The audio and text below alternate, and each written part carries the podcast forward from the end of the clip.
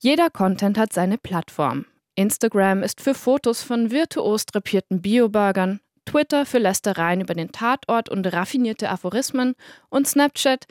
Snapchat ist für Penisbilder.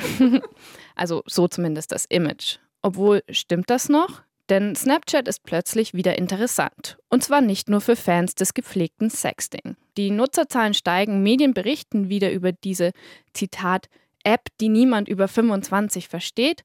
Und Blogger wie Richard Gutjahr rufen den Snap Club aus.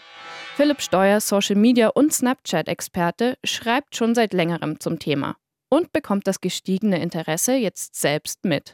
Tatsächlich merke ich es auch selber so, was die Suchanfragen betrifft, auf meiner Webseite, was ich so geschrieben habe, so über Snapchat, dass es aktuell immer stärker wird. Jetzt auch äh, dann plötzlich auch Journalisten anfangen, es zu nutzen ähm, und äh, man sich trotzdem jetzt auch mit der Sache beschäftigt. Er ist schon seit eineinhalb Jahren auf Snapchat. Seit 2011 gibt es den Dienst bereits. Und in den USA ist die App sowieso schon the next big thing. Der Branchendienst TechCrunch schätzt den Marktwert des Unternehmens auf sage und schreibe 19 Milliarden Dollar. Dass Snapchat auch hierzulande irgendwann mal groß werden wird, daran gibt es für Philipp Steuer keinen Zweifel. Wir hier in Deutschland sind ja eh mal so ein bisschen hinterher am Hinken, was so, so die Nutzung von Netzwerken angeht.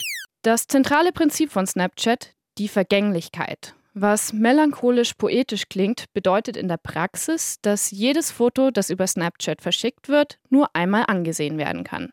Postet man die Fotos oder Videos öffentlich, in sogenannten Stories, kann man über den Tag verteilt immer wieder neue Fotos oder Videos anhängen.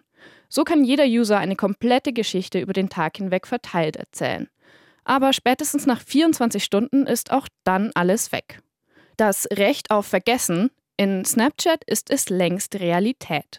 Ich finde schon das Interessante, es ist diese, diese 24 Stunden, ähm, die man dort eben hat oder eben, wenn man Privatsnap schickt, dass man nur einmal das Ganze äh, anschauen kann.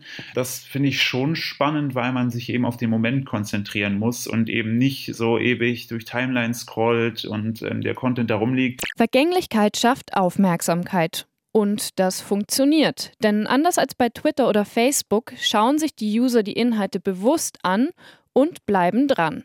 Außerdem schafft Snapchat es, regelmäßig neue Features und Spielereien rauszuhauen. Der neueste Hype, per Overlay kann jeder ein Live-Video montieren und so zum Beispiel Regenbögen vomitieren. Eine nette Spielerei, vor allem für die jüngere Zielgruppe.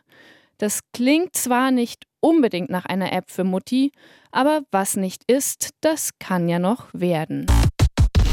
Puls.